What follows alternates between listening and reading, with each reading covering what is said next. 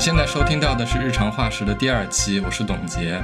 呃，就像我们上次说过的，我们这档播客可能会有两种进行方式。呃，上一次是由我来主讲的，所以这次呢，我就请到了我的两位朋友来跟我一起用聊天的这种方式，可能比较轻松和松散的去聊一个我们都感兴趣的话题。呃，简单介绍一下，一位是韩帅，啊，他是一名导演。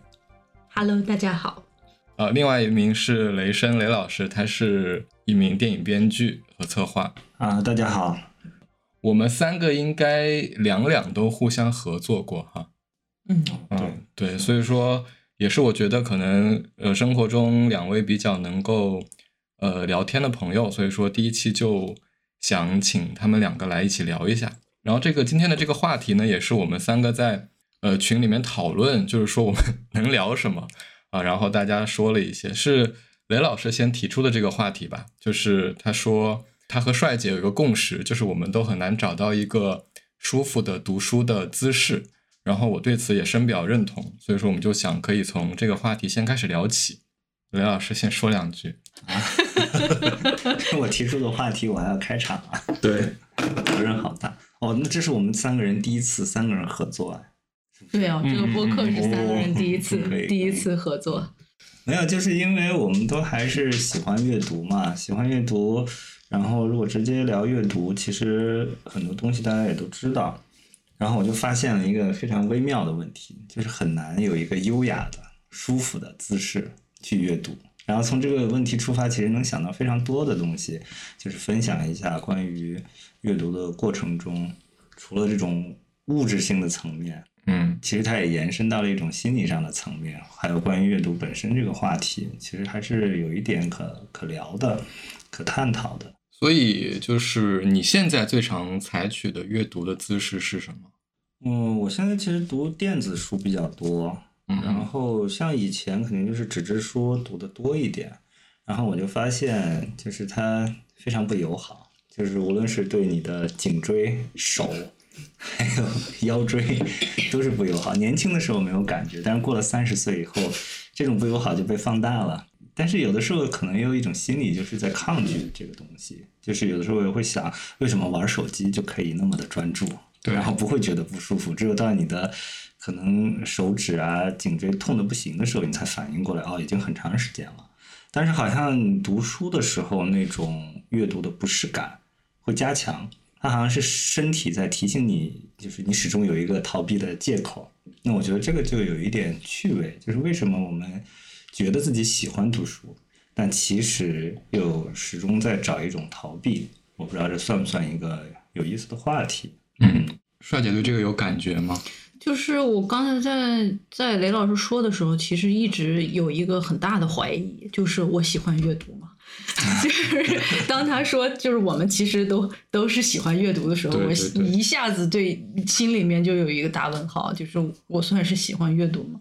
因为感觉那个就是不是还不是纯粹是在阅读过程中伴随着姿势的这个不适感产生的逃避心理，是从打算打开书那一刻开始 就有的一种逃避感，而且其实感觉这个阅读的开启。呃，除了就是很小的时候，就是刚刚开始，呃，看所谓的课外书嘛，我们叫做课外书。那个时候，我觉得是对课本的一个逃避。那所以那个时候的课外书其实就是一个手机的一个作用，就是一个娱乐。那那个时候产生了对阅读的好像的一个喜喜爱，但是再往后，就是当你其实不太需要面对课本。之后，那么再开始去看书的时候，其实我估计大部分跟我们一样的，其实影视行业的从业人员也好，或者说是文化行业的从业人员，实际上都是带着一个自我要求去阅读的，就是是常识的普及，是一些基础知识，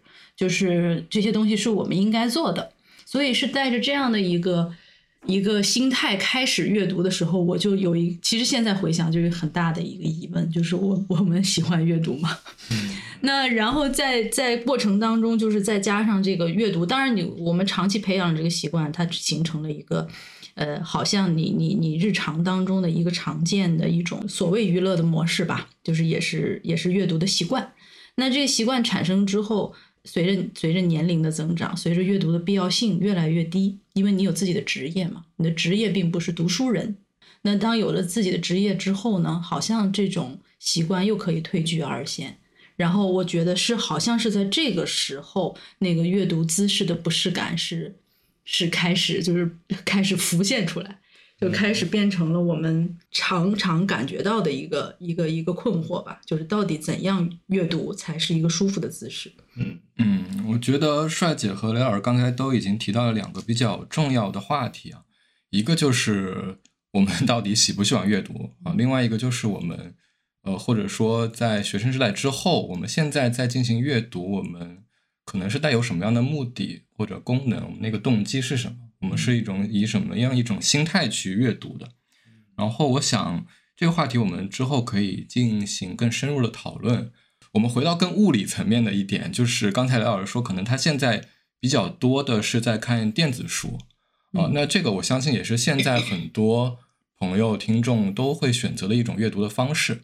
那你觉得在读电子书的时候，它在比如说你的舒适程度上，或者说？也许它可以降低一定的你对阅读的负担感，或者那种便利性。就是你觉得这个跟纸质书有有有一些什么区别吗？我觉得其实本质上是一样的，就是你要拿一个东西在手上，它又离你很近。然后其实纸无论纸质书还是电子书，它的字都是比较小的。我刚刚就在想，人在看什么东西的时候是比较舒服的？我觉得是看电影、看风景。就是其实是离得比较远的东西是舒服的，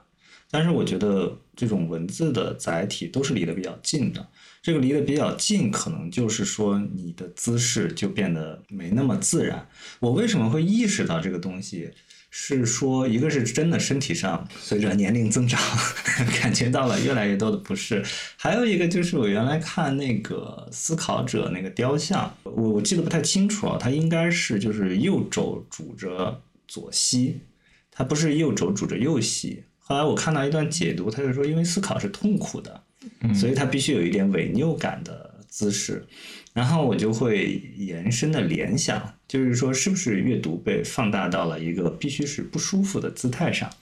然后才能去做这个事情？然后我就有留心，你就比如说你坐着去看呢，你的颈椎会自然的不舒服。嗯，那你站着走着看呢，你会晕。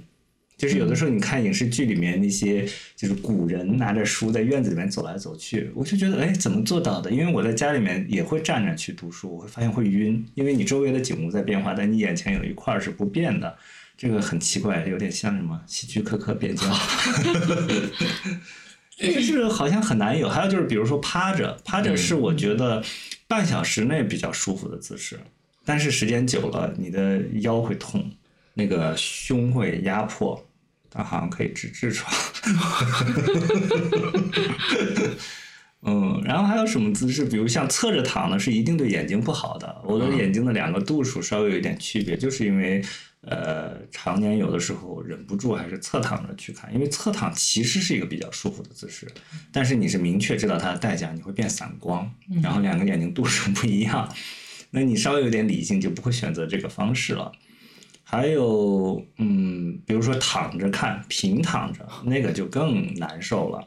然后我见过一种那个眼镜，就是可以折射的眼镜。我有。对，就你把那个书可能抵到那个胸胸脯上，然后让那个手臂的那个力量减轻，然后用眼睛去看。但是那个经过一次折射之后，还是会晕。对，而且它会让你的距离比较远。对，因为它经过了折射，而且那个眼镜本身也有点沉。对对对，嗯，其实应该我们都想过很多方式去。寻找完美的姿势吧。对，我觉得我的方式可能就是它更加物理层面，就是我会在我家里可能呃开辟很多的阅读的空间，然后那些空间可能是看起来比较舒适，然后有的也是实际上比较舒适。就是呃，就是你专门开辟一个地方用来阅读，然后那个地方好像能够让你更加专注，或者说你觉得到了那个地方之后，这个地方它只是用来看书的。而不是说，比如说你在你的工作台上，你可以在那里操作电脑或者做其他事情。比如说我在桌子底下，就你们现在可以看到的，就是放了一个榻榻米，然后懒人沙发，就是它营造了一个比较闭塞的空间啊。然后还有，就比如说我在卧室的那个地方，我是放了一块我淘汰的电脑显示屏，然后把它竖过来摆了。我看好像雷老师家也有这么做，就是它那个竖着的显示屏就非常适合用来读，比如说 PDF 或者 Word，尤其是我们经常要看剧本，嗯，就它其实是一个，也是一个通过硬件的调整的方式，好像能够给你的阅读增加一些助力。嗯就是说，呃，很多这种方式吧，包括我觉得，呃，读电子书，就是为什么我，呃，后来买了那个 Kindle 最新的那个版本，就是因为它有两个实体按键，呃，就你可以一手拿着那个电子书，然后你只需要用你的大拇指按那个键，它就可以翻页。它还不是不是像原来那种触屏的纯触屏的 Kindle 那样，你需要用你的手划了一下。嗯呃，包括就是说，像微信读书，现在它有那种自动阅读，就是它可以以比较慢或者比较快的速度，然后让你的这个页面上上滚动，其实就有点像你在不停的刷小视频那样，就是它把你的物理上的承重量降到最轻，同时你需要通过手动操作的那个程度降到最低，嗯，然后在这个情况下，它确实能够增加你的阅读舒适感。啊，但它同时也会带来，比如说，我觉得我们都会有有这种感觉吧，就是它降低了一些所谓阅读的那种，呃，虽然我不太喜欢这个词，但是比如说仪式感也好，或者神圣性也好，就像刚才雷老师提到，我觉得有一个很有意思，就是说，呃，他说阅读好像它必须是一种不太舒服的方式，它好像是一种带着受难性质的行为，嗯然后，当你用一种在刷短视频那样的方式去读书的时候，好像这件事情就变得不再严肃嗯和不再认真了。就是或者我们会有一种刻板印象，就好像拿手机读书，它一定是在读网络小说。你好像比较难想象你用手机去看一本比较严肃的理论著作，或者说大部头的书一样。呃，其实我觉得可能是在这个媒介往前发展的同时，然后有些我们的东西它其实并没有匹配这个东西。嗯嗯，对，而且就是说，关于阅读的这个仪式感也好，神圣感也好，它是不是咱这样扯的可能有点远？就是一开始这个东西就是为了不舒服，它是不是建立了某种门槛，让你 让某一部分人他没有那么天然的觉得这是一种，其实是你可以日常相伴的东西。因为我看那个像短视频，它是有成瘾机制的，嗯比如它播完了，比如自动播下一个，而且它一定不是呃，比如像某音或者怎么样的，它是让你手动去，就是你既有参与感，但其实又是被动接受嗯的这种上瘾机制。那比如说，如果我们设计一个阅读软件，它是每一个页面只是一句话，然后你看完了播。那它是不是也能形成一种新的 阅读方式，而不是说满篇的文字你必须要停留一到两分钟，到你乏味的时候读完的时候，然后你再按一下。那我觉得也可以有这种形式啊，其实是可以破除的。但为什么就是这个东西，它好像变得很很伪拗，好像是两个世界的东西，嗯对吧？啊，我觉得那个嗯，小董刚提到的一个就是空间，因为我提到的还都是身体物理层面的，那还提到一个空间的，就是我原来有一个呃朋友住在一起，然后呢，他就是迫切的喜欢想要喜欢上阅读，然后有一天呢，我就听在屋子那边就有踢里通通的在挪桌子呀干什么的声音，因为我知道他今天是要整个下午都是用来读书的，但是这个听到的声音肯定不是读书。后来我进去以后就发现，他为了读书呢，就一定要打造一个阅读的空间。但是其实整个下午都是用来打造阅读空间，比阅读本身要重要。我觉得好像人是有这样的一个困惑在的。嗯哦，刚才在听的时候，就不禁在想，为什么我没有这种困惑？哦，是吗？对，就是我感觉我好像是一旦想到要为阅读创造呃很多很多的就是前提的时候，我会立刻对这个事情就是失去兴趣。嗯就是我自己感觉好像阅读比较重要的还是心态，就是你此刻对于阅读的这个渴望，或者说是我应该阅读了这样的一种呃，哪怕是自我强加的这样的一种这个这个念头有多么的强烈，这个其实是影响我阅读的很重要的一个一个一个前提。嗯，我不太会因为就是说它是什么样的。就是姿势，呃，或者是环境，啊、就是产生特别多的，就是这种这种这种这种考虑。一旦是这种考虑多了呢，我会立刻放弃这次阅读。就是你比较能接受自己。对我比较能接受自己，不读就不读了。对，就是那种那种强迫性的就是指令会少一点，其实也就是其实阅读的仪式感会少一点，呃，而且好像这个感受从小就有，嗯。嗯，就是阅读对我来说比较重要的东西是它是 list 当中的一项，就是完成这个 list，划掉这个 list 其实是最重要的，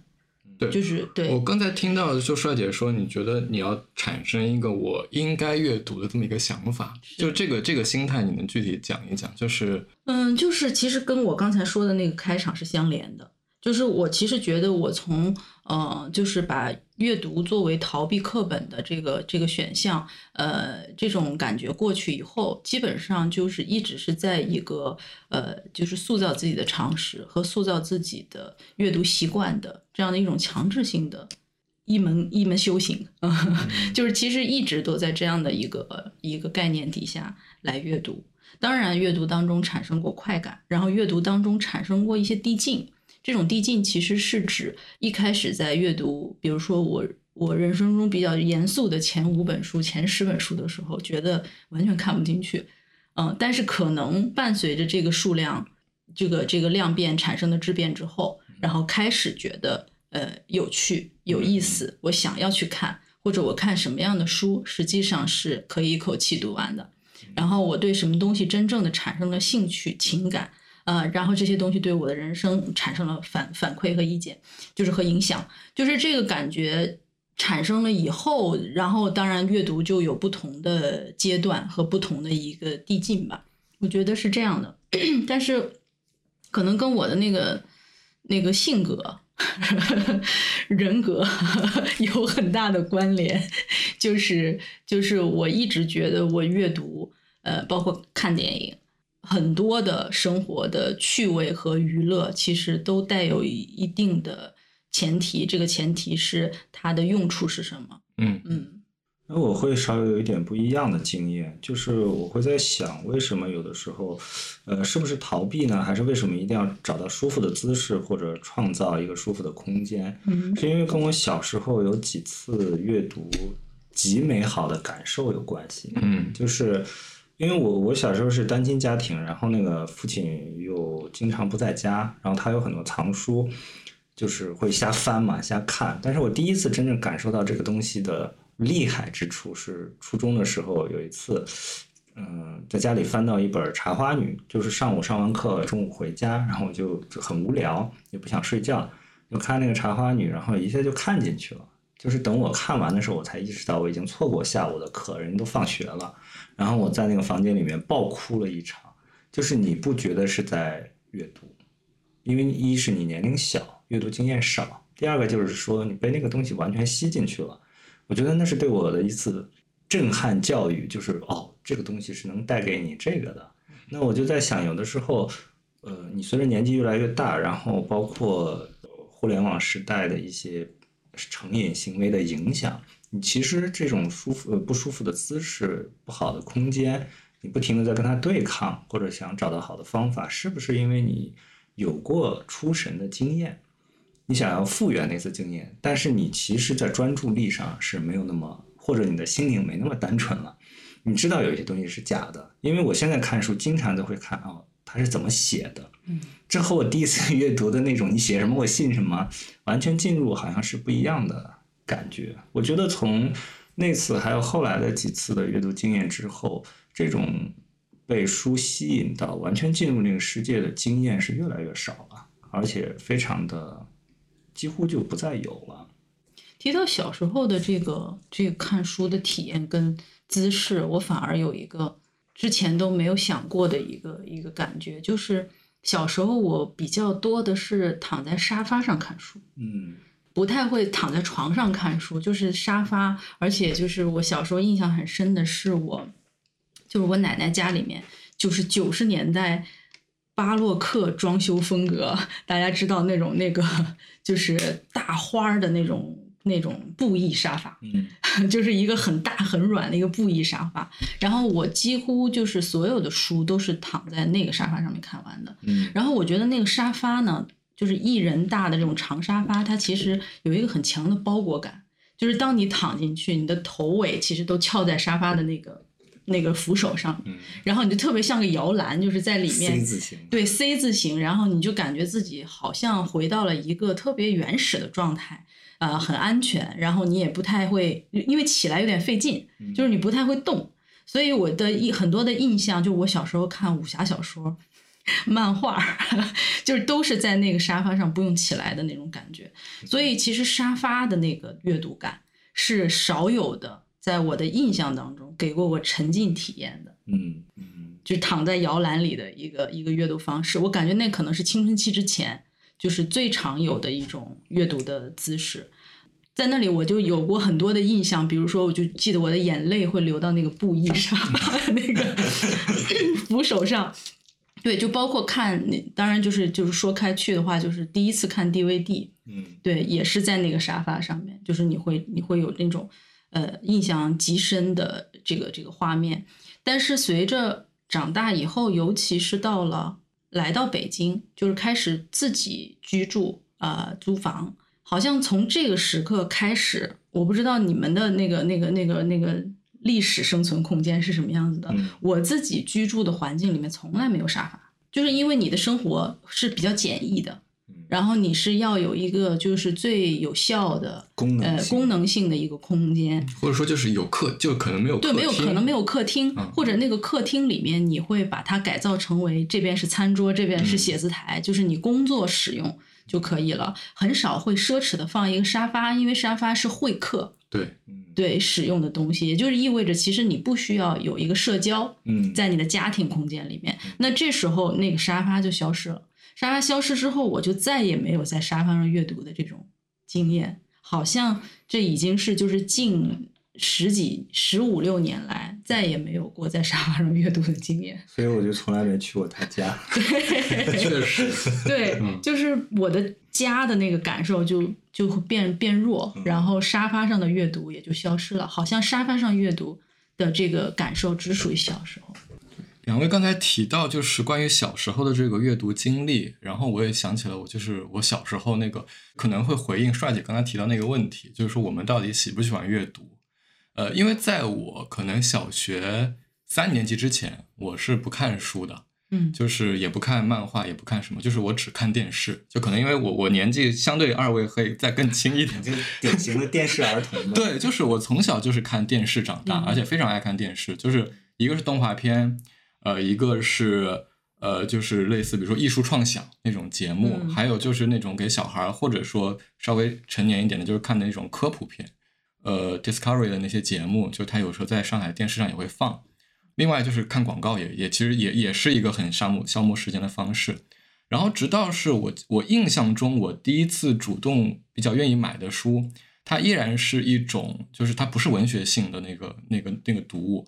就它的名字叫我的第一套科学漫画书，然后就是讲，比如说它一种比较幽默的方式，讲一堆人，比如流落到了荒岛或者南极，然后用各种野外求生的方式。啊，然后在那个地方生存下来，然后它每隔一章，它会专门有几页告诉你哦，应该怎么，比如说制取淡水啊，或者就是这种方式。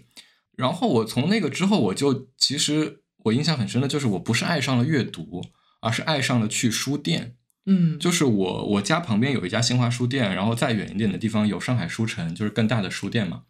就是我很喜欢，比如说没事儿的时候，周末的下午跑到书店里去待一下午。然后这里翻翻，那里翻翻，然后看这个书柜上有什么书。就是我我现在去反思当时的一个心态，其实就感觉你是在一个说夸张点，就是人类知识的圣殿里面，就是在你面前。我不是说那个感觉很神圣，而是说在你面前，你会你感觉有各种各样的知识。而那本质上，我觉得可能是一种我小时候或者说作为我个人来讲对知识的某种崇拜。嗯，就是说我会设想，如果我。每次在这里，然后我把这里的书看一看，那里的书看一看，或者这个买回去，那个买回去，我就可以成为一个非常博学的人，或者说，我我会可能可以建构一个非常完备的知识体系。嗯，啊，就是这个，直到现在，我觉得我还是会对阅读有这种比较浪漫化的想象，或者说一种一种世界的建构吧。就是我当然也在反思这一点，但其实它给确实会给你带来一定的快感，就是一种想象的空间。就是包括现在，我也会经常买一些就是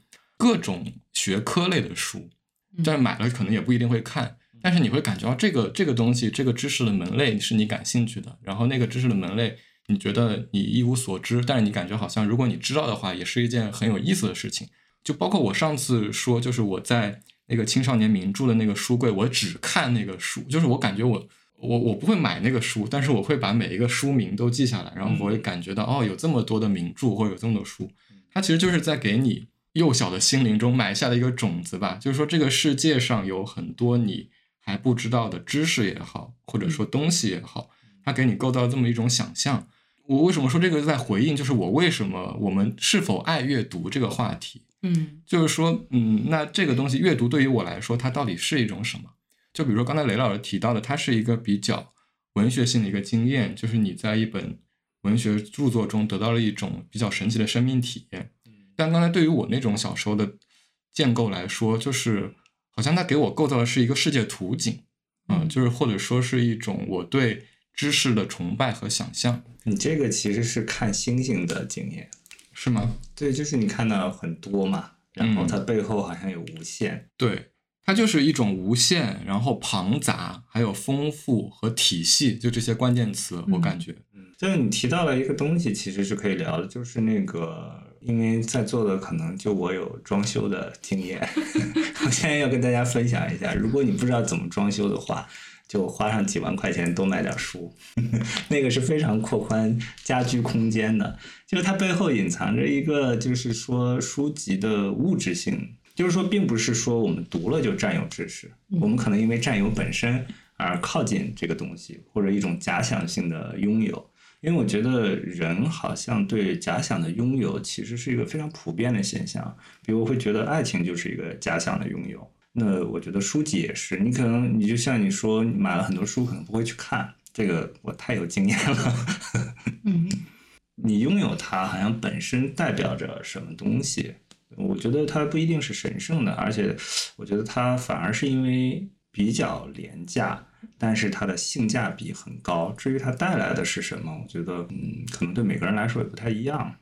嗯，这个就是有时候图书它。不仅仅是一个，就是因为它是文字嘛，就是我们说大部分的图书当然是文字构成的，但是实际上书籍本身它其实是一个装置艺术嘛，就是它是一个图像型的。前前几天刚好去乌镇的时候，因为我十年前去乌镇的时候，嗯，木心美术馆正在盖，然后我就等于这这个十年从来没有去过木心美术馆，所以我去的第一个下午就是要先去看，那去看到的时候。就是其实最印象最深的其实是他的狱中笔记，就是木心的狱中笔记。木木心狱中笔记当时是利用他去呃这个写材料，号称就是写坦白材料的这些这个这个信纸，然后在上面这个这个用特别特别小的这个字体写下来的一些呃文章，嗯文章集合，然后数量还相当的大。然后当我看到那些那些文字的时候呢，我确实是产生了他的那个策展的那个背景板上写的一模一样的感受，就是它我远远不是一个文字艺术，它完全是视觉艺术。当你看到那些字存在在那个信纸上的时候，你感受到的是一个人在那样的呃条件下的一种精神状态。呃，作者自己也分辨不出来他当时写了什么，然后他也完全记不起来，也不愿意去回忆。因为那个那个时间那种痛苦的体验的那种翻新，还有就是这个就是它本身的这个腐蚀和破坏，其实是不可能复原的。但是他他自己产生这种，就是我绝不去回头去看这个东西，我不去整理它，就是因为对于他来说，那个东西也是一个精神图景，它其实不是文字本身。当然，这个是联想过去的就最近的一个体验哈，就是其实回到。雷老师说的那个话里面，就是图书和就是和小董刚才说，在书店里面仰望图书或者沉浸在图书世界这样的一种体验，其实是图书它作为一个知识载体形成的一种呃图像型的装置型的一个场域。它其实你人在那个空间里面或者在书籍的面前，就是已经完完全全进入了一个文字之外的一个感受，嗯，是一个世界场域吧。所以如果。从这个角度上来说，电子书是不是就某种程度上剥离了一部分？对这个一个一本一本书作为一个实体或者说装置的这么一个存在？我觉得是，我觉得很多人就是不习惯电子书，一部分原因是说它跟纸质书就是他养成的阅读习惯可能有关系。我觉得另一部分是说书籍形式上的荣光没有了。那你们觉得这个它更多的是一种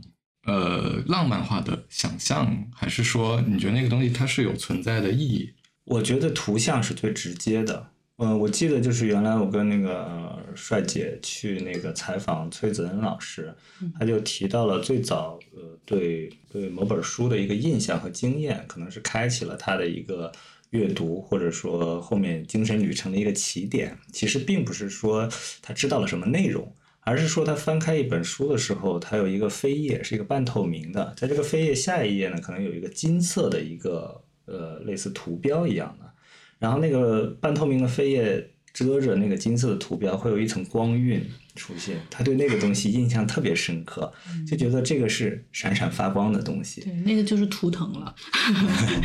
对，我就觉得说，因为人感受那个图像，肯定是比感受文字或者内容要直接和鲜的。这就是为什么我们一有时间就去旅游吧，那这是非常直接的体验。那我觉得这个是融合在这个书籍本身的。那电子书可能就是说，哦，我这么一个载体是不变的，但是你要看它的内容。那某种程度上，这是一种就是更直接的让你关注内容的方式。嗯，对，嗯，就它剥剥离掉了很多那些外在的那个东西，然后你就需要直面它的那个文字的那个东西。对，所以你们读书的时候会做笔记吗？我是从来不做笔记的。要分什么样的书籍？对，对，就是其实最近这几几年也是做的越来越少。嗯，小时候可能还是会有，尤其是读一些工具类的书的时候，肯定是要做笔记的，因为否则那就等于是没有读，就是就是完全就是我们都有过这种经验嘛，就是你你是如何学，就是看课本，看一遍课本，然后把课本里的所有的知识原样不动的还回去，即便是做了笔记，时隔一段时间，你还是会遗忘，因为其实只有故事。嗯，对你是比较容易记忆的，或者是所谓的金句，呃，你是可以记忆的。但是实际上，嗯、就是人的脑容量就是那么大，嗯呃，你很难能够就是比别人多记很多东西。就是记得看人家那个那个节目里面，不是讲说所谓过去人学富五车。因为它是竹签，其实小学三年的课本加起来就五车了，就是实际上人人只能学那么那么些个东西。那么，嗯，要么就是你你记下来，只是在一段时间内，或者说是在你的浅层记忆里面，然后像其像那个小董说的那样，就是勾连起了一个你的知识结构，嗯是在你很久很久之后才能够联想到的。就是为什么我知道，嗯我以为我不知道，就是你会有这种浅层记忆的时候，你才发现你看过。呃，所以就是我觉得记笔记对于相当一段时间内的知识吸收还是挺重要的。那我是完全抱另一种理念。苏格拉底不是说不要记啊，因为记就代表着你允许他遗忘。但是我也没有，但是我从来不记笔记呢。当然就看过就忘，但是我不太纠结这个事情。但是因为后来不是做编剧嘛，有的时候会聊到很多东西，然后会突然想起自己以为忘掉的书籍，嗯。然后就是你觉得看过了，然后你比如说《茶花女》，我现在完全想不起来它是什么故事，但也许有一天在聊非常具体的东西的时候，我会想起来它是哎哪一段是怎么写的，嗯，这是一个非常神奇的体验，就是它好像并没有遗忘，因为其实如果从心理学上来讲，就是人是有无意识记忆的。当然也是有遗忘的，但是其实无意识记忆我们感知不到，它必须有一个恰当的时机去唤起。嗯但是这样呢，就是没有那么工具化，它只是说它肯定是你的一部分，但就是很难用。对我提出这个问题，就是因为我觉得我有一个不太健康的心态市场，就是呃，当我看到一本书里面，比如说有一段话我特别认同，或者说我觉得这个东西它是之后有可能会用到的时候，其实我会产生一种焦虑，就是我会非常担心我之后如果说我什么时候用到了，我把这段给忘了。就是我很想用某种方式把它给记录下来，嗯。然后联系到刚才说的那个电子书的话题，其实电子书不光是比如说你拿手机或者 Kindle 看，比如说电脑上它会有很多的那种电子阅读的软件，其实很多那种软件，比如说 Margin Note，就是它给你提供了一个非常详细的你用来摘抄、拆书和把它们甚至是不同书里的内容组合变成卡片或者变成思维导图组成的一种方式。其实我觉得很多人现在用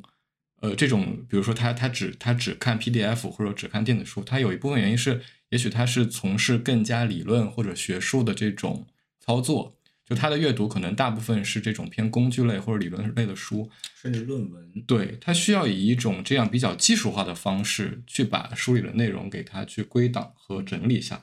对，然后我之前也下过那个软件，但是我会发现我就是觉得有点麻烦，所以说其实也其实并没有很深入的去使用它。啊，然后我提到笔记这个话题，就还是因为刘老刚才说的有一点，其实我一直在想。就是说我我我同时还会对阅读，我觉得很多人都会有一种比较浪漫的想象，就是关于潜移默化这个事儿。嗯，就是说，它它会时常成为一种我的自我安慰。嗯，就是说，比如说我买了这本书，我可能呃看到一半的时候，发现我不是特别能够投入它，嗯，或者说我会发现它比较难读，我会以在这个瞬间，我觉得我好像没有完全理解它。嗯，呃，但是我可能会想，我就是第一遍我先把它读完了。那它一定会在我的脑海中留下某个印象，也许在未来的时候，它就会产生在我的脑海中进行一个黑箱的操作，一种某种化学反应，然后在未来产生一种我无法定义它的作用啊。但是我我也在不断的就是在想这个事儿，就是它到底成不成立？啊，对。我觉得大概有百分之六十的书籍最后留下来只是一句话哦，那本我看过。对，所以说回到就是，如果说我们把这个比较浪漫的想象破除掉的话，它它好像又是回到了一个我们需要以一种比较技术性的方式去操作它。嗯，就是说我读一本书，我要去反复的阅读，然后我要去做笔记，然后甚至是很笨的，比如说我读完之后，我要写写一篇书评，或者说把里面的东西我自己的系统的整理好之后，我进行一个输出，然后我才能真正的理解它。我觉得这两者其实它都有一个外在的印象，就前者的印象好像看起来比较美好，就是我们读过的书，它都会成为我们的一部分。嗯啊，后面一种印象，它可能看起来是有点笨拙和甚至是打引号的有点功利的那种想法。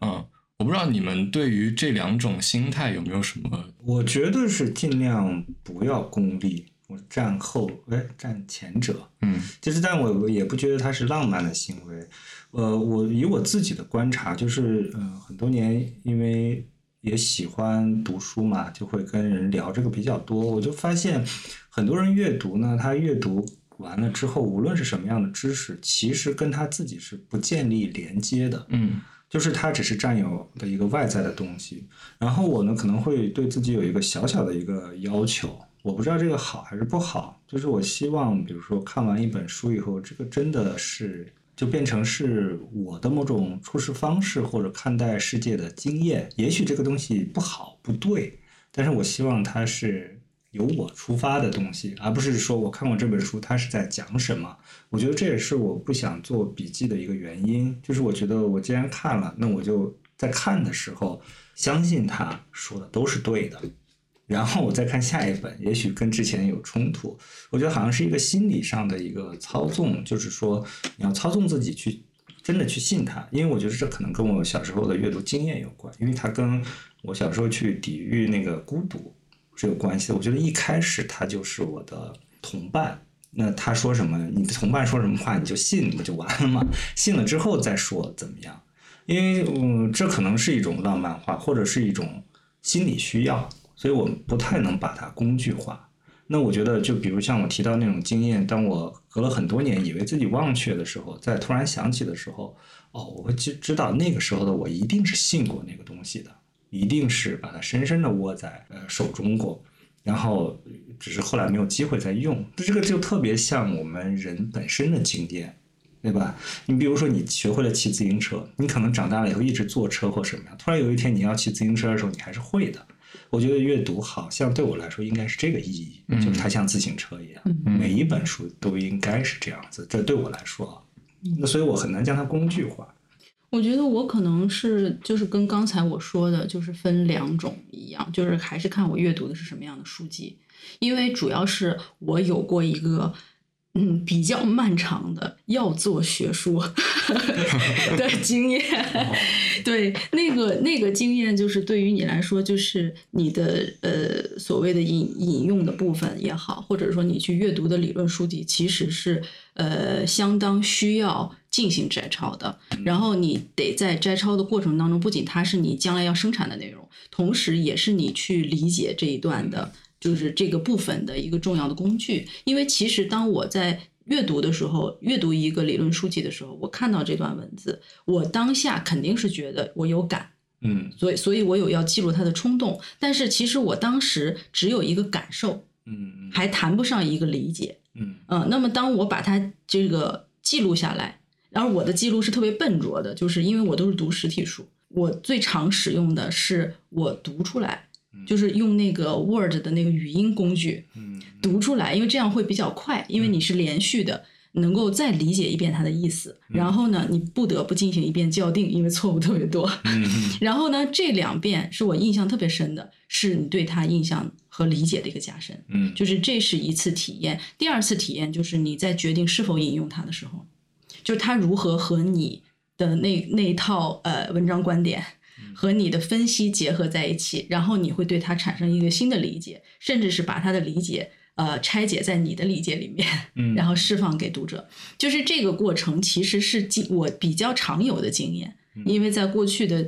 主要是在学习过程当中经常要用。那所以说，就是对于这一部分呢，我也有过一个好的体验，但是的确是就是你对它的那个理解其实是。呃，很难成为你的人生经验的，嗯，因为它其实是学术经验，嗯嗯，那么到了人生经验的时候，其实那个像骑自行车这样的感受是非常常见的。即使我说是，呃，我是通过强迫自己阅读才产生对阅读的好感和喜爱的，但是确实在它的就量变引起质变的过程当中，这种反馈到我生命。的这个体验里面来，或者影响我的性格、影响我生活的例子是非常非常多的。嗯，就这个是是是不可能去去逃避掉的，就是一定是受到了非常多的书极大的影响。然后这种部分呢，其实是不不需要对它进行任何的拆解和和就是所谓的细读的，因为我所有这样影响我的书给我留下的都是一团感受，就是你什么都记不得，你是记得了那一团感受。记得了你在阅读时候的那种震颤，会长时间的留在你的身体里面，然后你也不清楚你在其中吸取了什么东西，嗯嗯，但是它的确会影响你的生活和创作。嗯，我觉得这个你们两个说的我都非常认同，而且我觉得其实你都提到了一个就是关于阅读的经验，呃，它经过某种转化或者它比较直接的作用在就是我们本身的生活当中，就这个话题嘛。嗯，嗯就因为我会觉得，可能现在很多人，包括可能我曾经和我刚才说的那个建构知识体系有关，会把阅读当成一个呃逃避，或者说当成另外一个世界。那个世界其实说白了就是你所谓的在构造一个自己的精神世界。那就是说你在现实中的有很多东西，你其实可以跟他说 no，你可以不去看他，然后你可以回到你自己的那个精神世界里面去。然后在那个精神世界里面，它有很多美好的，或者说你觉得是正确的东西，但其实它无形当中其实构造了一个你的内部的精神世界和外部世界的一堵墙。嗯，其实它就会把呃阅读变成了你给自己在造墙，或者说在给自己某种打引号的武器的这么一个过程，而不是说你带着一个我去跟这个世界建立联系或者对话的方式去读的。嗯，呃，或者说在这种情况底下。它阅读不仅不能够让你，呃，在你的生活中有什么作用，或者说对你有什么影响，反而其实会让你变得更加封闭，或者说，呃，用一个比较古老词，就是你可能比较迂腐。嗯，对，可能我觉得曾经一段时间，或者我我觉得我观察到的许多可能现在的人，他对读书还是有这样一种想象。一种原因可能是因为现实世界确实有很多糟糕的事情啊，有很多纷争，那阅读它就变成了一个啊，它给你给。给予你一些安慰啊，但是我们在想，这个安慰它到底是什么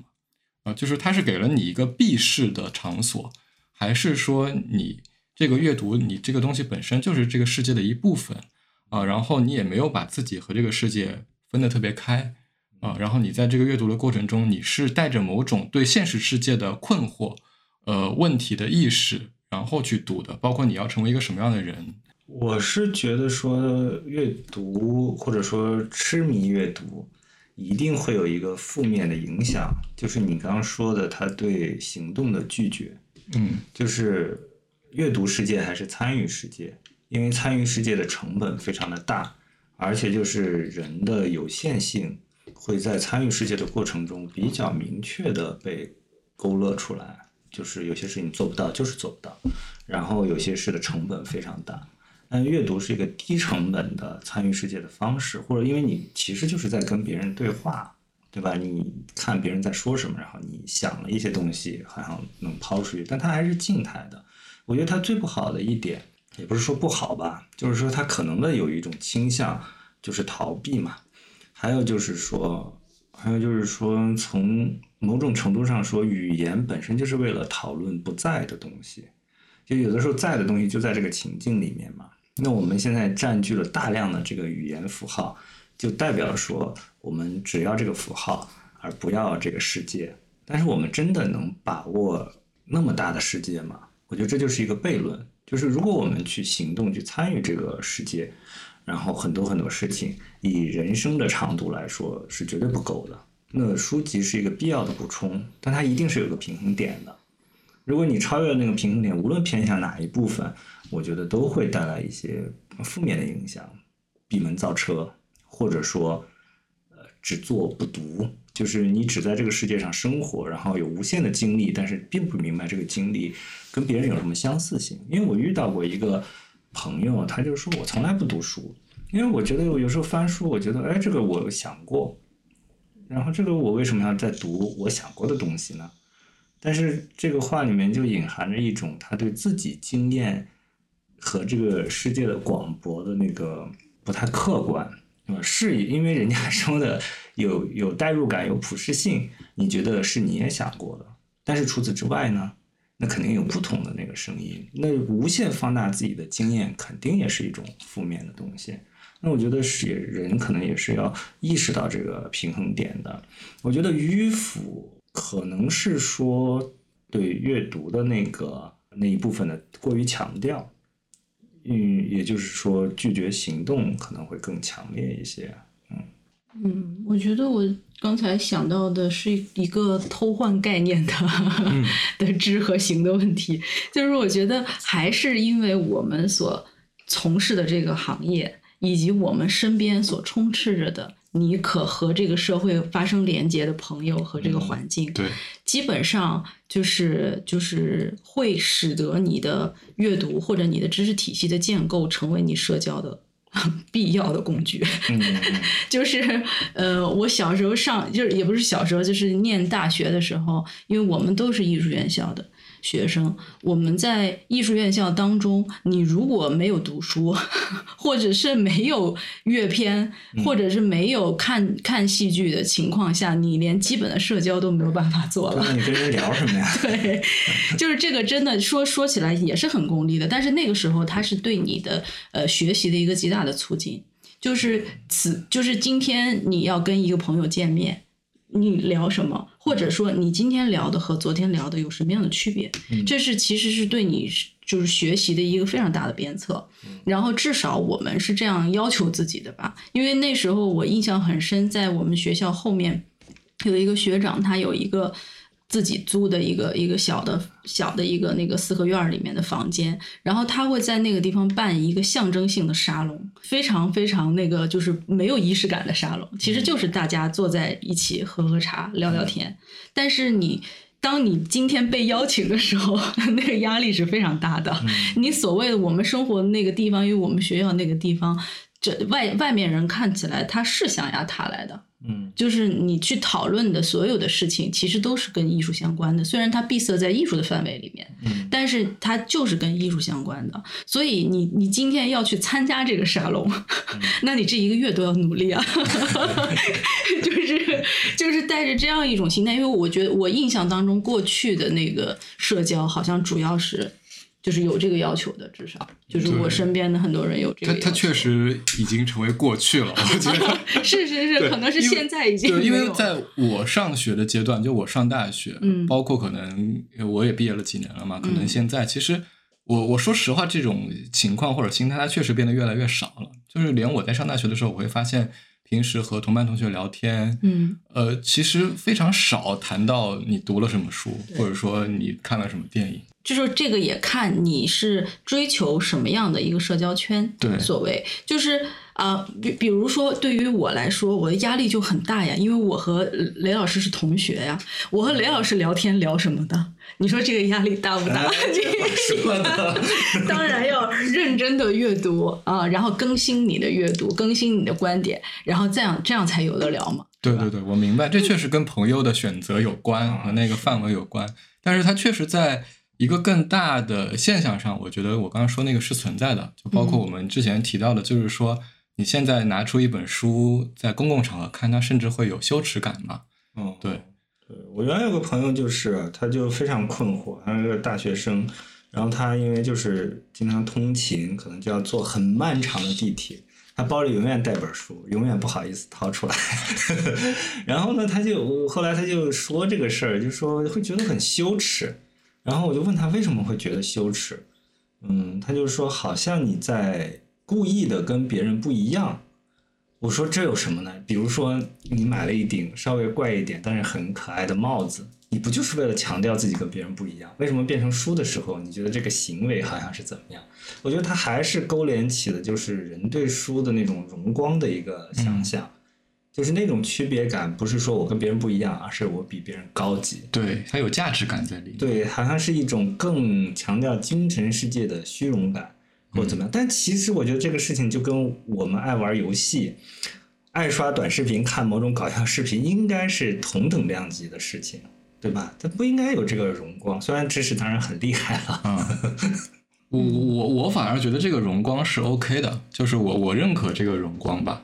但有一个问题，就是有的时候我们对所谓好的标准是没有经过认真思考的。嗯，就一定这个是好嘛？只是因为大家有一个共识，读书肯定比刷短视频好啊。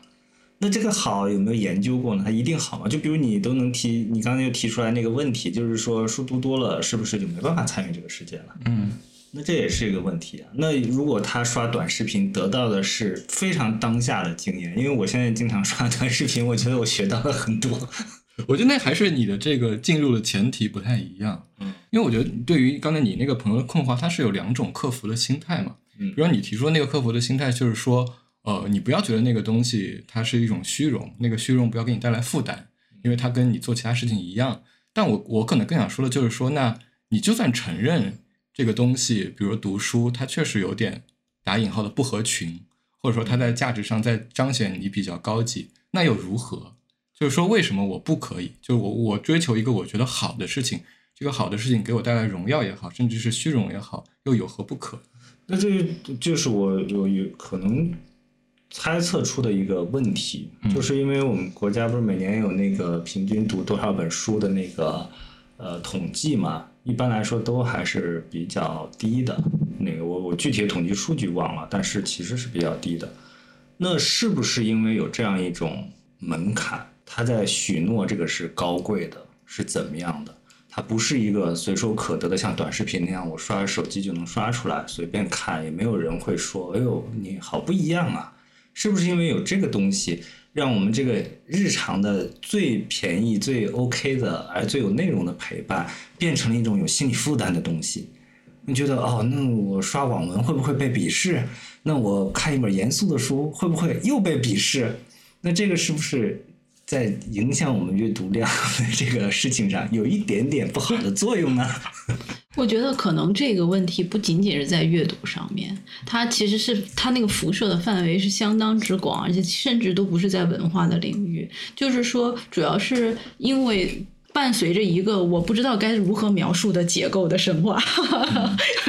就是使得就是你去向往任何超出一般水平的呃方向的时候，无无论是在科学上、呃文学上、艺术领域，就是你都都有一种，就是你要分这个阳春白雪和下里巴人的这个界限在这个地方，嗯那个界限可能是平均值。啊、嗯或者大家倡导的平均值，然后那么一旦你想要追求这个平均值之上的东西，呃，那么就会被一个声音，这个就是立刻 瞄指，就是这叫装，嗯，就是主要是现在这样的这个氛围实在是太太普遍了，对，嗯嗯、无处不在，所以说这才使得就是大家呃读书可能是一个特别有代表性的例子，嗯。就是大家有这样的一个心理负担，嗯。嗯，所以说其实是这个平均值或者说大家对平均值的态度，嗯。嗯，和这种对于超出平均值的这种结构和就是这个指责，嗯，才形成了大家这样的一个心理负担。那它是个复杂的心态。就比如说“文艺青年”这个词，文艺青年，因为他可能不是文艺工作者，嗯而是说我我靠近这个东西，我喜好这个东西，嗯是消费者我分享这个东西，然后我我的乐趣。但是今天就是，哎呦，你这看本书，你还是一文艺青年，你骂谁呢？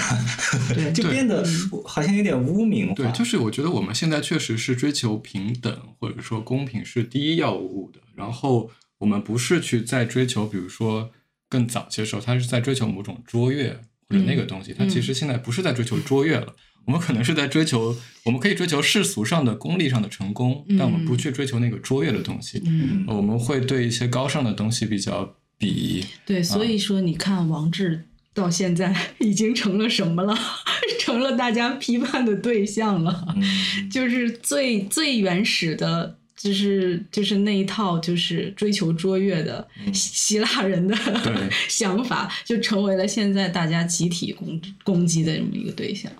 是因为好像追求卓越背后有一层意图，嗯，超越的意图和权力的意图。哦，我觉得不一定是权力的意图吧。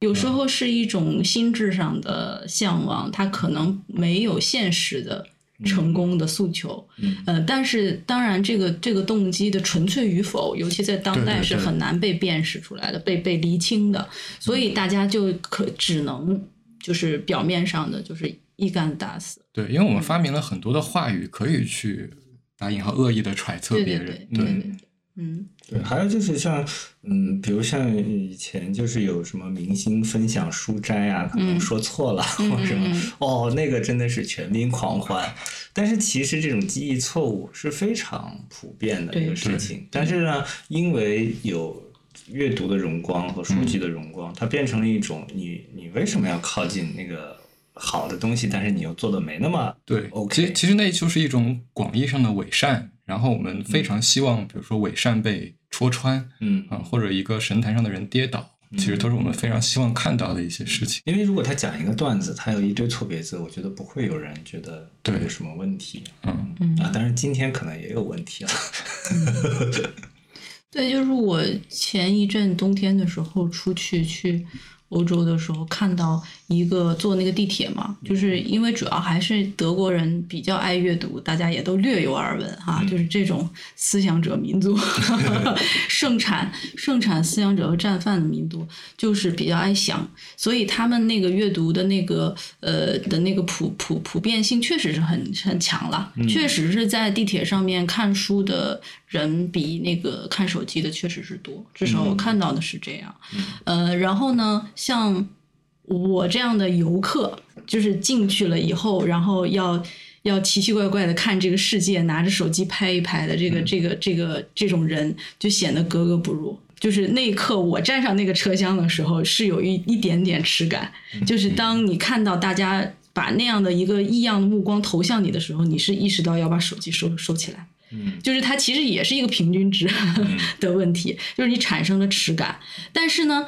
我发现这个东西它还是有一个多数和少数的一个比例的。嗯啊、我记得我坐了两站，就有到了一站的时候，就有一大堆青少年，应该是英国人，他们就是相当于那种看上去像是假期夏令营啊。嗯就是那个那个呃冬令营啊，冬令营，然后一大堆就十六七岁的青少年涌上来，嗯然后以巨大的音量，然后在整个车厢里面聊天。嗯，我站在他们中间呢，我那个不适感的低了一点，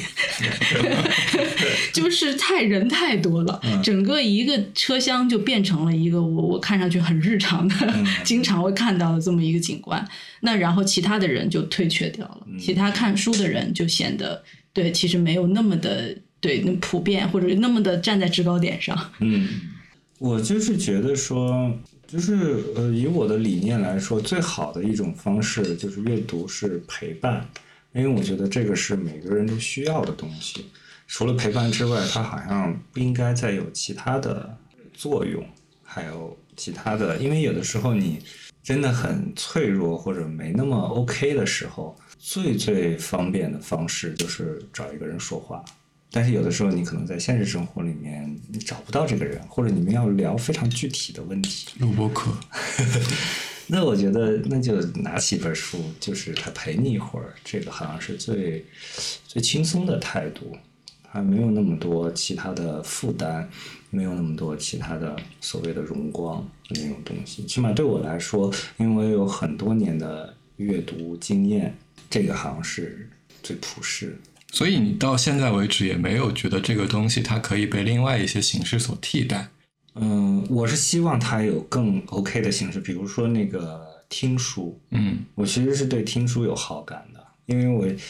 因为我读书不是经常忘嘛，但是我有一年就认认真真的听完了那个村上春树的《五五五》，我到现在都记得里面的名字，甚至记得里面的情节。就我还我第一次发现说，哦，我读完一本书居然全都记得的那种感觉，像它的里面什么什么海海豚旅馆呀、什么什么的那些描述，我居然都记得。所以我对听书其实是有好感的，但是听书有一个问题，有的时候你不知道你听到哪儿了。啊，嗯我觉得这个特别的麻烦，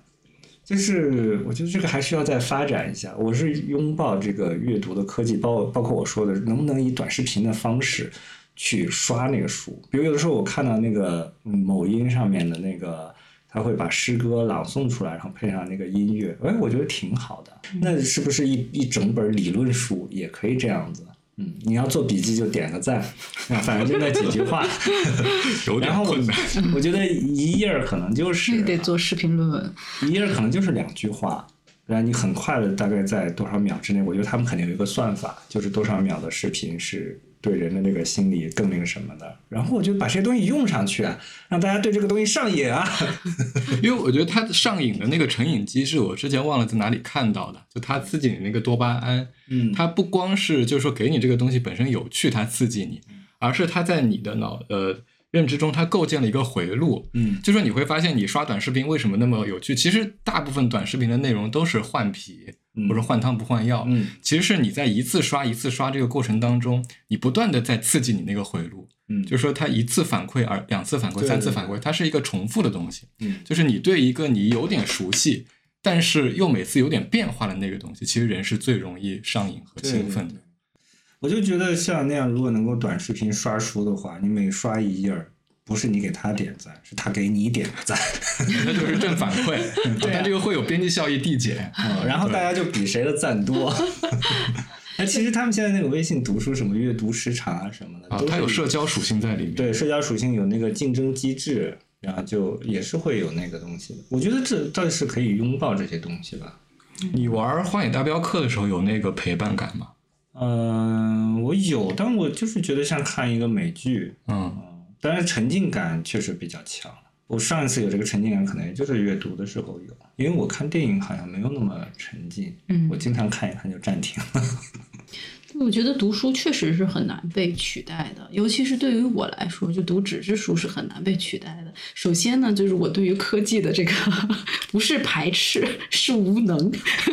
面对科技的无力跟无能，就是太容易退却步了。所以说呢，就是一定要有纸质书的这个陪伴，而且我时常有一种心理暗示，就是每当我有一段时间内，呃。过得比较的，就是就是感受比较不好的时候，我一定是低头看一下，就是最近没有进行阅读。嗯嗯，基本上当我的思绪比较混乱，然后生活都比较乌杂的时候，往往是因为有相当长的一段时间里面没有阅读，嗯所以说这个时候就非常需要阅读。就这个时候，我会感觉我需要阅读，因为阅读其实是帮你短暂的，就是就是。逃离开，因为因为你你其实阅读的时候，你的思绪要跟着这个这个文字嘛，嗯啊、而且文字比较寡淡，因为它不像视听的东西，嗯 就是它会更更，它会更刺激你去发散。但是我我的感受是，阅读好像比较收敛，就是它会把你聚集在这个离你很近的这样一个小的黑白的世界里面，所以我就比较需要这样的一段时间的调试。然后每一次，我现在的阅读肯定没有。呃，上学的时候那么的频繁，跟那么的深入，但是每一次有一次完整的阅读体验之后，我还是会有一个非常强的那种，就像归零的感觉。啊，对，所以还我现在是特别珍视这种感觉。对我我非常有共感，因为我记得，呃，我跟帅姐也说过，就是说，比如说我说我最近特别想找一个剧来看，然后帅姐问我为什么要找剧，嗯我说这个是一个让我感觉，呃，我既有事情在做，同时也比较放松的一个形式。嗯就其实刚才帅姐说那个，我觉得它就阅读也好，或者说长篇的剧集也好，就它会给你的生活营造一个秩序感。在你一段非常焦虑、焦灼，或者说混乱无序的那个感觉自己每天很焦虑，但又什么事没做，然后特别懊恼的这么一个状态里面，如果你每天花一段时间读书，然后或者你花一段时间看一些比较严肃、比较好的一些剧集，它确实会给你在你的那个生活中慢慢把你的那个秩序感给累累累累加出来啊，然后同时你确实是在获得一些比较好的感受，然后这个也是刚才就是刘老师刚才说的那种陪伴感，嗯，呃，就是为什么有时候电影它没法给你带来这种感觉，因为它太短了。对。对，就是我觉得一本长篇小说，或者说，呃，其实很多现在的好的美剧、英剧，它都是长篇小说的脉络和结对构。对对对，对，它会给你带来一种你每天可以花一定时间，就像你跟这个朋友打招呼、说说话这样一种陪伴的感觉。嗯然后我觉得这种秩序感对于我来说，在生活中还是非常重要的。啊、它不是最重要的事情，因为最重要的事情对于我们来说，肯定还是生产，嗯就是做自己的创作啊、但是当你在一段非常焦虑的状态，你要过渡到那个比较投入的状态里的时候，这些东西它可以给你一个帮助吧。嗯啊、我自己是这个感觉。嗯对，像我就是我的习惯，嗯、就是以前是会每天读的，但是像现在就是可能隔一两周，然后突然觉得要读书了，然后可能在这一两周会同时读四五本书，嗯，我需要很多人陪伴，因为我没不太能专注的，就是一本书读下来，我都是同时去看四五本，可能看看看看累了，然后换另一本，然后大概就是一段时间，就一个月可能会有七八本书这样子读下去。但是比起就是年轻的时候的那个阅读频率，还是少了很多。对，其实说到年轻的时候那个阅读，就是就刚才雷老师说的时候，我发现非常巧，而且这个我们两个十五年间没有提到过，就是这个巧合。当就是其实我的阅读量比较大的时代是在就是来北京读书前，也就是我去读上一个大学的时候。然后那段时间，因为我学的不是自己想学的专业，然后呢，那个又碰巧那个大学有一间特别好的图书馆，嗯所以那就成了，就是那就是你完全是是一个寄托的一个一个地方，你感觉你去这个学校完全是为了去那个地方，所以说那段时间里，就是阅读的那个陪伴感是最强烈的，然后就。提到那个，就回到那个阅读的姿势上，就是主要是《五五五》这本小说，就是是我印象就是有史以来印象最深的，就是阅读的最痛苦的 一本小说，就是因为那时候刚刚开始看村上春树，然后呢以前也看过，但是好像没有看进去，嗯。呃，所以说就是某一天借了五五五之后，呃，我就在那个就是我们学校的广场上面，然后前面开大会，讲什么安全消防知识的那种那种一个大会，然后阵仗非常大，时间特别久。我我大概是从下午四五点钟，还是个冬天，四五点钟那天头有点痛，然后呢就本身就带着一个非常不舒服的状态，坐在马扎上。然后穿着羽绒服，然后盖着这个书，然后在那低头悄悄看，大概看的整个过程就是那个会议的过程嘛。然后台上很吵，你也听不太，就是你你的整个的那个环境非常差，我就必须把头埋在那个那个衣服里面，感觉这样才能逃避一下就是外面这个世界。然后你完全和书在一起，然后看的那个内容，其实我是没有任何印象，现在我完全记不住任何人的名字。但是那个感受，就是那个姿势，那个比思想者的姿势还要违拗的姿势，以及就是呃，我经历了那个密度的那个变化，就是直到我几乎已经完全看不见那个书上的字。的那个过程，就给我留下了特别深刻的印象。那一次头痛欲裂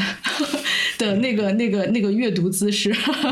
然后过去了以后，我就发现那本书，就五五那本书，以及就是村上的那个世界，好像突然在我身体里面留下了一个印象。嗯这个印象呢特别神奇，然后也很混沌，然后我就带着这样的一个一个一个一个一个感受吧，然后就一次性的读完他所有的小说，当时真的是能找到的所有的随笔、短篇全部都看完了，然后看完了以后就乘胜追击，就是去那个就是那个图书馆里面找那个。系列丛书，就是你要读一个系列的那种那种欲望，因为那时候没事做，读书蛮快的，两天像这种通俗小说，两天就看完了，然后就再在这样的一个冲动底下看完了昆德拉的全集，然后谁和谁都不分了，到了最后。就是那种快速阅读的那种那种。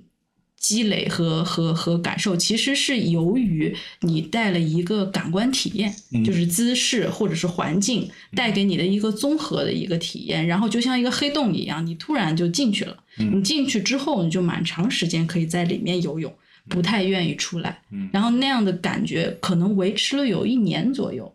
嗯，就是那个感受是真的挺挺挺特别的。嗯，然后我觉得到了。长大以后，然后再回头去读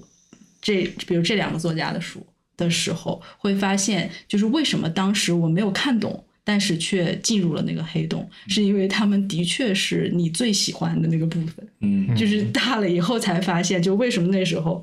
如此着迷，因为这两个人都经历过重看，然后重看的时候才发现，哦，就是的确我就应该对他们。进入他们的黑洞。嗯，你们这么一说，确实挺巧的，就是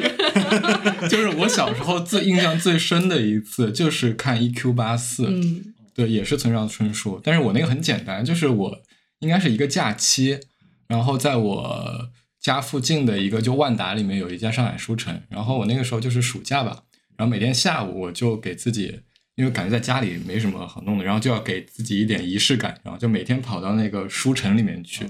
然后我就找了一个呃卖教辅书的一个角落，因为那里人最少。嗯，然后那个角落就是两个书柜的一个夹角，然后我就坐在那个地方，然后我会从另外一个书的那个书柜一个书一个区域，然后拿一本书过来看，然后我就拿了那个 E.Q. 八四，嗯，然后我当时我我不知道我知不知道村上春树是谁，但反正我之前肯定没看过他的书，然后呢我就每天看，但是肯定看不完，因为 E.Q. 八四挺长的，我就会把它藏在那个书柜的那个。最底下那个角落，然后拿几本教辅书把它给盖住，嗯，然后第二天过来，它还在那个地方，嗯，然后从头到尾都没有被另外一个人拿走过，嗯，然后我就在那个角落里面看完了《A.Q. 八四》，嗯，啊，那个是我第一次看村上的小说，而且当时我觉得我也就谈不谈不谈得上看不看得懂吧，但反正确实很被吸引，嗯，而且其中有一些，比如说关于性的描写，可能还是给我了一定启蒙，对，嗯，主要是我这个我们这个时代正赶上村上春树普及，对我们不是一个时代，是吗？差不多吧。嗯。哎，但我还有一个感受，就像你们说的，包括我小时候也有那种沉浸式的体验。我觉得我阅读感、阅读的享受感变差，有个很重要的原因是做了编剧，就是你的爱好和你的喜好变成你工作的时候，真的非常的折磨人。就是我现在看小说，尤其我不是也在计划写小说嘛，然后我就会不自觉的带有一个他们是怎么写的。嗯，一旦产生这个问题，你就觉得哎呀，好无趣啊，这个东西。对，这个跟看电影是很像的，就是就很毁灭。就是为什么我现现在觉得越来越需要图书，因为当你制经历了整个电影制作的过程的时候，我就特别理解，比如说做电影后期的这些这些个同行们，他们我我很难理解他们怎么可能在这电影院看电影。嗯嗯呃，就是我认识的大部分的剪辑师 都没有办法去看电影。嗯嗯、就是除非是就是必须要在影院体验的，和自己有一定距离感的这样的电影之外，那么就是就是我我很难想象，就是你在调色房里面待了一个礼拜之后出来要去电影院看电影。嗯，这太祛魅了嘛？对，太祛魅了，然后太折磨，然后对你的视听的这种、这种、这种这个消磨感太强了。就所以就看剧，就是当我们写了一天剧本 再去看书的时候，那个感受还是也是会变差。这个没有办法，但是我其实有一个，嗯，就是我一直很很想回到那个状态，我觉得我们也是有可能找到那个状态的，就是，嗯，我记得学电影的第一节课啊，是看那个陈可辛导演的《甜蜜蜜》。那那个时候，我有一个很很强烈的感受，就是因为像那个电影，它代入感极强，嗯呃，然后他那个情节剧的那个吸引力极强，你可能看了十五分钟，你就迫不及待的想要再看下去。但是呢，我那一节课，我们所有人就经历了老师的暂停，暂停就像个酷刑一样，暂停倒放，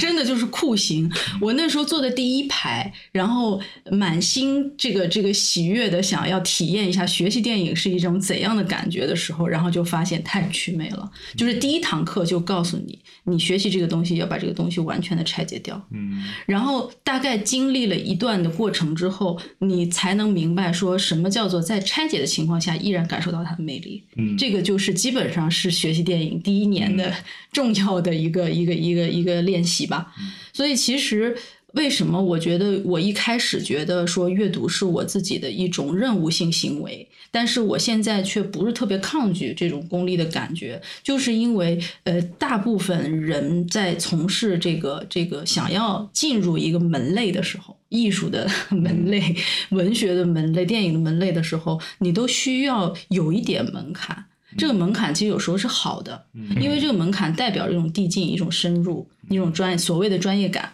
那因为你你一开始，因为就是人的功夫，它功夫就是时间嘛，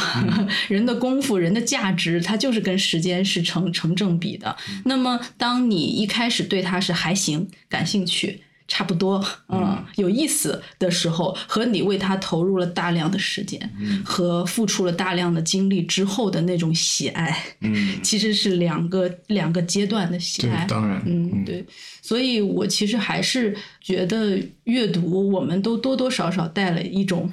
被迫感和 和自我要求的前提。你们会有这种感觉吗？就是当你们在进行一段创作的时候，比如说你在写一个剧本，或者在剪自己的片子，然后在这个阶段你去看其他的片子，或者说读其他的书，反正我会有这种感觉，就是我会觉得他们跟我都有关系，会比不在创作的时候那种敏感会更强，就可能是一种自相情愿，因为可能我带着某种意识，就是我会非常容易从中受到启发，就是从别的作品中受到启发。我不知道你们会不会有这个感觉？我比较相反，就是因为有的时候，比如写作或者讨论剧本，比如要看参考片啊或参考书啊什么的，我一般会不去看。像我原来跟高总聊一个故事，就是我会翻那个豆瓣看有没有类似什么的，我就会跟高总说。然后后来第二天高总就他立刻会看数十个片子就全看了，书全看了，然后他就给我讲，但我是不会看，因为我害怕受影响，啊。因为我觉得有的时候你可能你能想出更好的，但是你会被卡在那儿，就是因为嗯，咱们都聊过剧本，有的时候就是我觉得说的对很简单，但是就是你能蔓延开去，哪怕不对，但是那个启发感会更强一点。我是愿意说创作的时候不看嗯，我觉得这里可能有一个就是小小的分野，就是因为雷老师是一个职业编剧，哦，对，就是他从文，就是说这个这个电影的文学性和文学著作里面吸纳的那个东西，对于他来说，正是他要求自己有原创性的部分。啊，嗯，我们去看呢，我们这个工种去看呢，可能是带着一个吸纳型的。一个心态去的，就是其中的哪些部分可以为我所用，因为文本对于我们来说是第一步。嗯呃，我是什么时候没有办法去去吸纳别人的东西？是当当我的创作进入制作阶段的时候，是绝对看不了东西的。就是你看那个东西的时候，你会觉得那都是错的。嗯对，就是罗烨导演也有这个说法，就是他在制作自己的作品的过程当中是绝对看不了，连飞机上面打开一个东西他都要立刻关掉，因为他会觉得那拍错了。主要是因为当你有一个个人性，就是就是就是它是渗透在你的制作过程里的嘛。对于我们这个职业来说，那其实呃，在这个状况底下，你的独立性保持你的独立性比较重要，或者说你的作者性会产生排他感。那这个时候再去吸收其他的经验就很难很难。所以其实我觉得是有这么就是两个创作阶段，然后它针对于文字的那个感受不太一样吧。是是，我还比较专注于文字，就是说现在比如说上了一个非常有兴趣的片，但是我如果能拿到剧本的话，我会愿意看剧本，我不愿意去看那个片，因为我觉得去看那个剧本，我脑中的想象得到的体验，比我花钱去电影院去看那个要得到的更主动。嗯嗯，而且就是我可能比较天生亲近文字一些，所以我不太爱，说实话不太爱看。对，这样说不好，不太爱看电影。掐了 掐了。因为我我是因为我我可能是在那个过程当中，我反而会有一种自信，可能因为我那些看的都是比较经典或者大师的那个作品，可能他在某种母题或者说人物心理上有共通性的时候，我就会感觉哦，他也在讨论这个问题，然后他是这么讨论，他可以深入到这个程度，啊，虽然我还没有到那个程度，但我知道哦，那这个方向，对这个方向它是值得去做的，它可能会给给你带来一种创作上的幸福感。嗯呃，对，而不是说直接就是拿过来，比如这个桥段我来参考，嗯啊、或者说这个主题我直接拿过来用，嗯啊、它是另外一种感觉。嗯，然后所以既然聊到这里，我就其实我们也聊的差不多了，嗯，然后有一个最后一个问题，就是因为我们三个都是创作者嘛，嗯，就是你们会看自己写的东西吗？或者你在看自己写的东西的时候会有什么感觉？比如说。帅姐也写过写过一本书哈，是一本研究娄烨导演的一个学术书籍。然后雷老师是写了很多剧本，也会写小说。然后我也是会写小说、写剧本。就是你们会看自己写的东西吗？回头去看。我会啊，我最近不是没事儿干嘛，就翻自己过去参与的各种项目写过的东西。比如说，我前两天就打开了一个好久没有看的一个文档，看完以后我会觉得，哎，这不是我写的，但是写的好好啊。我觉得，哎，这是我写的吗？怎么这么好？好奇怪呀、对我也会有这种感觉，就是有时候我看我大学时候写的小说，我其实我我我我不看的时候，我会觉得我我他们我所写的所有东西我都记得住，我都知道我写了什么。但我真正看的时候，就是关于每一个词每一个句，我会有一种陌生感，就哎，我当时是这么写的。然后有的时候会觉得哎写的还挺好的，然后有的时候是会非常羞耻，就是我操，我当时为什么会 写出这种东西？我好像不太有羞耻感，可能因为我不太要脸。我我我会看过去的东西，基本上都觉得超出我对此刻自己的嗯认识。我觉得过去写这么好，现在是不是不行了，或者什么的，会有这个感觉。还有就是遗憾，因为你参与很多项目，你写呃花费了一些智力，但最后这个项目没有成。你就看着那个东西，觉得它其实挺好的啊，有可能啊，就这种遗憾感会比较强。我其实是很早很早的时候有过，就是小董这种感受，就是我其实看我零七零八年，就是开始学习电影之前写的东西的时候，会有一点点惊讶，就是觉得当时我已经。这么成熟了吗？对，是是是会是会有那个感觉哈。但是从我开始学习这个行业，开始写剧本的那一刻开始，我就很难回头看我自己写的东西。就是这个，我和雷老师也经常讨论过。我觉得剧本呐、就是至少是我我自己的剧本啊，就是那个文学性啊，几乎是零。就是所以去阅读的时候，它就是它，因为我写东西非常干，就是它基本上就是故事。嗯。它不带有任何的文学加工的那个成分，所以这个这个感受会会会立刻阻断我要去读它的那个愿望，就是我连读的那个勇气都不会有，就很少很少有要去读它的那个，就是除非被迫有这种诉求的时候，我都会读一半就就扔掉。就是，但是我是读什么的时候，偶偶然的发现，我读什么的时候是能够读下去的，呃，就是读我的理论文章的时候。嗯，因为你会知道那个东西是你反复打磨和加工的、对对。的一个结果。呃，就是就我甚至有一天我们共同的朋友就小郭，他在纽约看苏州河四 K 的修复版，然后跟我说说没有想到第一次看都没有想到这么好看，然后说到这儿的时候，我就拿出我写苏州河那一章，竟然完整的看了一遍，觉得写的还不错。是是是。然后，然后那个时候我就会发现，就是说，啊，你做了一个比较费力的哈，但是又恰好就是好像比较契合的表达了你的观点的这样的一个理论文章的时候，你真的觉得呃挺有成就感的。嗯。还有就是我特别愿意读那个我自己的论文的结论，嗯，或者说一篇。一节当中的最后一段，因为不结论部分不仅仅是你的观点的最清晰的一个梳理，同时它也是你的抒情时间，就是你在理论文章当中难得的一个抒情时间。然后你会知道你选择这个议题的那个意义，嗯，因为你最初对这个议题或者说这个议题里面承载的内容的那一点点的情感，嗯，那个崇敬。啊，那个亲近，那种、那种、那种对激情，对，就是这个这个部分，你会立刻回到那个被感召的那种状态里面。所以我觉得这是，就是最近几年才发现，我好像只有读这个这个文章的结论的时候，才会有这种感觉。他这个稍微提醒我了一下，就是为什么我读自己过去写的东西感受那么好，嗯，因为我的文学描述比较多，就是它好读。啊，嗯，我容易进去。我也从来不读我的剧本，就是包括我现在写的这个剧本，我改了这么多版，嗯。但我好像没有一次是改完之后我自己认真读了一遍完整的下来的，我都是发给你们，然后让你们读。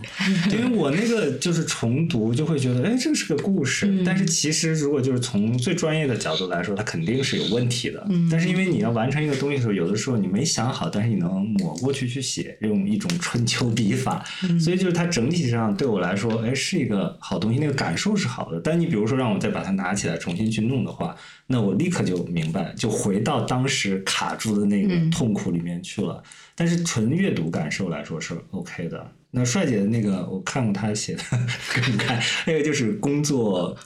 文本，对我觉得导演写很容易有这个问题吧，对就包括我废话，对，包括我们读自己的那个剧本，你看到的永远就是你在想哦，这个地方应该怎么拍，或者说这场戏怎么处理，你很难把它当成一个作品来读处理，对。它永远是一个半成品，所以有点难读它。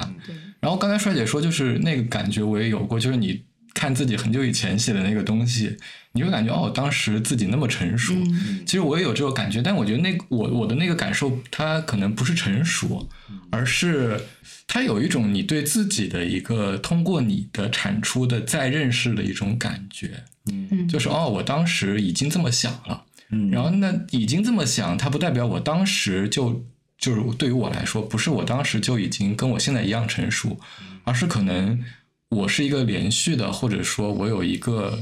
打一个苗头。对苗头在里面。就我当时其实你现在来看，当时可能是无意识的，嗯。啊，但是你会发现，其实当时你想的和现在想的其实是一样的，但可能你的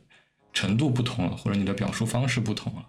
啊，就是我之前一直写小说的那段时间，我回头去看我前段时间写的东西，我总是会有这种感觉，就是我从我写的东西里面，又再一次认识或者说确立一下我的世界观或者是我的方法，对，会有这种感受。发现自己局限性的。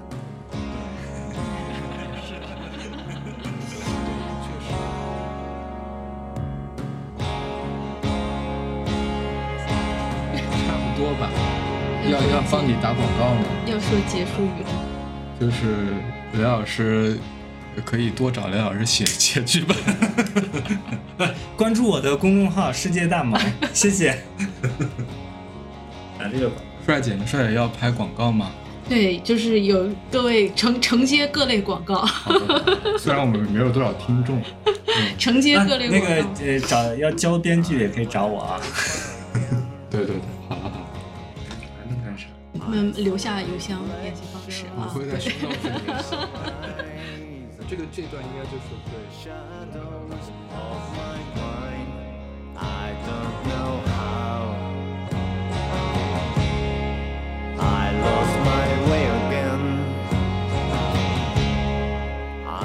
感谢收听本期日常化石，欢迎大家在各个平台订阅这个节目，我们会不定期更新，由我或者我的朋友们和大家讨论一些不那么重要的话题。下次再见。